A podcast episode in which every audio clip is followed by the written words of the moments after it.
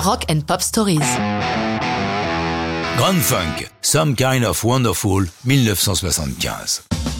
Voilà un groupe trop souvent considéré avec condescendance, même parfois méprisé. Pourtant, comme l'a dit David Frick dans le magazine Rolling Stone, vous ne pouvez pas parler du rock des années 70 sans vous intéresser à Grand Funk.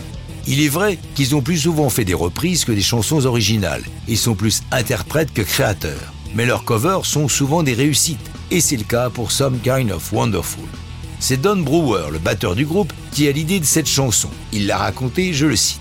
Ado, on écoutait WAMM, une radio black de Flint, notre bled du Michigan. On a grandi au son du rhythm and blues, du gospel et de la soul music. Il jouait la version originale de Some Kind of Wonderful des Star Brothers 6 dans les 60s. En tournée dans notre bus, je commençais à chanter la chanson a cappella et tout le monde se joignait à moi. On mélangeait les couplets et notre manager a dit C'est une super chanson, vous devriez l'enregistrer. C'est ce qu'on a fait et c'est devenu un très gros hit pour le plus grand plaisir de John Ellison, le leader des Soul Brothers Six, auteur-compositeur de la chanson, écrite par amour de sa chérie d'alors, à une époque où ils étaient fauchés mais s'aimaient follement. Comme le dit la chanson, I don't need a whole lot of money, I don't need a big fine car, pour conclure, cause I got me a sweet, a sweet loving woman, and she knows just how to treat me right. La chanson entre au répertoire des Soul Brothers Six. Ils donnent régulièrement des concerts dans leur région de Rochester, dans l'État de New York, et ont enregistré quelques chansons sur de petits labels locaux. Mais un DJ les entend interpréter Some Kind of Wonderful et réussit à les faire signer sur Atlantic.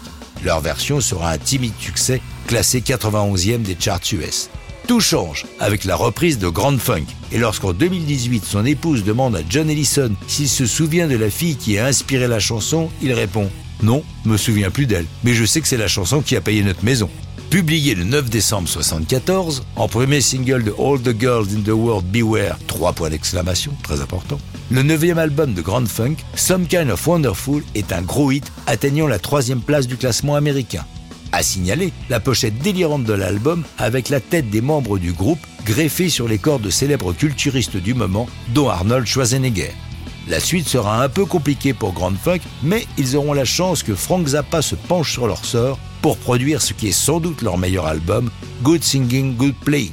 Mais c'est une autre histoire de rock'n'roll.